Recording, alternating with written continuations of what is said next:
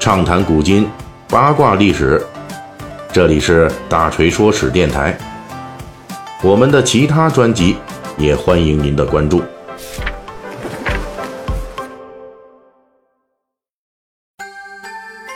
最近我们《水浒细节解密》啊，一直聊这个大美女李师师啊。其实，在文学史上啊，李师师的形象发展是一个漫长的过程。大致呢是起源于北宋，历经南宋、元朝到明清时期，基本上文学形象确定了。而在这个漫长的历史发展过程中，《水浒传》对李师师的呈现方式是有其鲜为人知的历史作用的。本期大锤呢，就给您讲《水浒传》赋予李师师这个形象的双重历史密码。既然说双重，那么就有俩了，对吧？我们先说这第一个，这就是在文学史上李师师形象经历过一个从红颜祸水到红颜薄命，从祸国奸贼到以死殉国这么一个一百八十度的窝脖大转弯的啊历史发展过程。比如说。在公认的《水浒》故事源头宋元时期的成书的这个大宋宣和遗事中，就有关于宋徽宗和李师师的爱情故事。而在这个《水浒》故事的原始版本中，李师师可不是什么好人，他完全是以一个祸国的淫荡艳女这么个形象出现的。大锤呢，可以简单概括说，基本上这个原始版的李师师具备了古代妓女的一切坏品质。比如说趋炎附势、唯利是图，在这个故事中呢，李师师在遇到宋徽宗之前是有过一个真心爱人的，而在得到宋徽宗的宠爱之后，这个真爱立即迅速在李师师那儿就过期了。而且这位真爱啊，因为宋徽宗打击报复，最后被贬官、被放逐，李师师都毫不介意。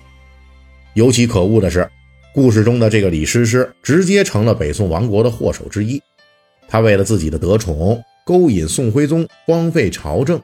考察最初阶段李师师的文学形象，充满了人们对北宋亡国的这种痛恨。于是李师师首当其冲，就跟其他历史上著名的红颜祸水一样，就背了亡国这口大黑锅了。元曲中有一部作品叫做《宋徽宗三恨李师师》，虽然这部作品已经散佚了，就找不着了，是吧？但是呢，后世的我们呢，通过这个题目啊，哎，您瞧瞧，三恨李师师，跟这个三打祝家庄、三打白骨精啊是一个套路，对吧？谨慎估计啊，这李师师的形象确实不怎么样啊，很不好。就是在前人塑造的坏人李师师基础之上，《水浒传》对李师师做了崭新的文学处理。正如大锤在上一回中介绍的那样，《水浒传》中的李师师啊。虽然是妓女，却讲求忠义，对梁山好汉非常仗义，并且对祸害北宋朝廷的高俅、童贯等等奸臣深恶痛绝。当然，同时呢，在这个施展笔下，李师师也具有妓女的一些不良作风，比如说见钱眼开了啊，比如说水性杨花了等等吧。也就是说呢，到了《水浒传》这档口上，李师师的文学形象迎来了一个巨大转折。他虽然有很多缺点，但是大节上还是不亏的。正是在《水浒传》这么个关键性的转折基础之上，我们在后来的明清文学作品中才会看到，从《水浒传》创造的这个大节不亏的李师师发展出来的那个忠于爱情、忠于国家的李师师，也就是《李师师外传》等等作品中那个面对金兵入侵誓死不从、不惜自杀两次。也要殉国而死的李师师。既然说是双重密码呢，那么我们下面来说的呢，就是《水浒传》还赋予了李师师另外一个历史密码。因为历史上的李师师是名妓，因此呢，在早期的宋人笔记中，李师师跟那些捧场的男性权贵之间的关系虽然比较复杂，但是还是比较高雅的，不乏跟周邦彦、宋徽宗之类的诗词应酬啊。而到了《水浒传》这里呢，虽然保留了之前宋元文学作品中的李师师的高大上形象，比如说书中形容李师师的词句，那都是比照仙子级别的啊，但是同时又赋予了李师师新的变化，那就是世俗化加强了。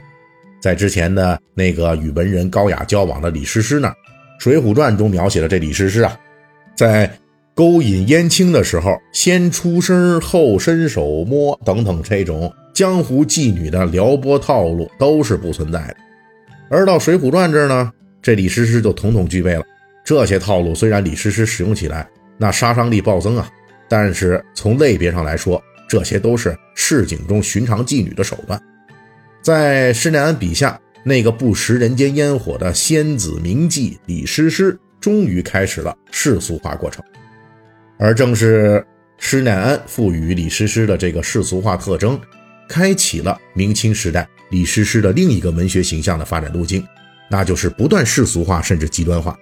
李师师这种当年比较高大上的名妓，人家本来是谈风月、谈诗词的。越来越向低俗甚至是媚俗的市井娼妓形象发展，开始谈金钱、谈下三路了。这里大锤简单解释一下：没有无源头的文学变化。历史上的李师师文学形象之所以发生世俗化，实际是当时妓女行业历史变迁的一个产物。咱们历史上的李师师当时号称叫上厅行首，这个名号呢，简单理解就是官妓里边的第一名，top one。所谓的官妓，也就是官府开设的妓院啊，这就是比当时的那个私娼个体户啊，可能这水平技能要求啊高一些，哎，相当于那时候的国企是吧？服务对象呢也有很多是这达官显贵啊，而到了明清时期呢，这官妓就没落了，那么民营的妓女就出出现了，啊，服务对象呢也开始面向各阶层的民众了，这是一个妓女行业的世俗化过程。结果就是私娼妓女的平均素质直线下降，所以在文学作品中，妓女也跟着世俗化了。体现就是像李师师这样的，从《水浒传》中具备的某些市井私娼的勾当，一路不可逆的就奔着低俗艳情就冲下去了。比如清代成书的这《续金瓶梅》这本书啊，哎呦，这本书还真是很少见。李师师呢，就完全以一个贪财好利的。淫玩荡妇的形象出现了，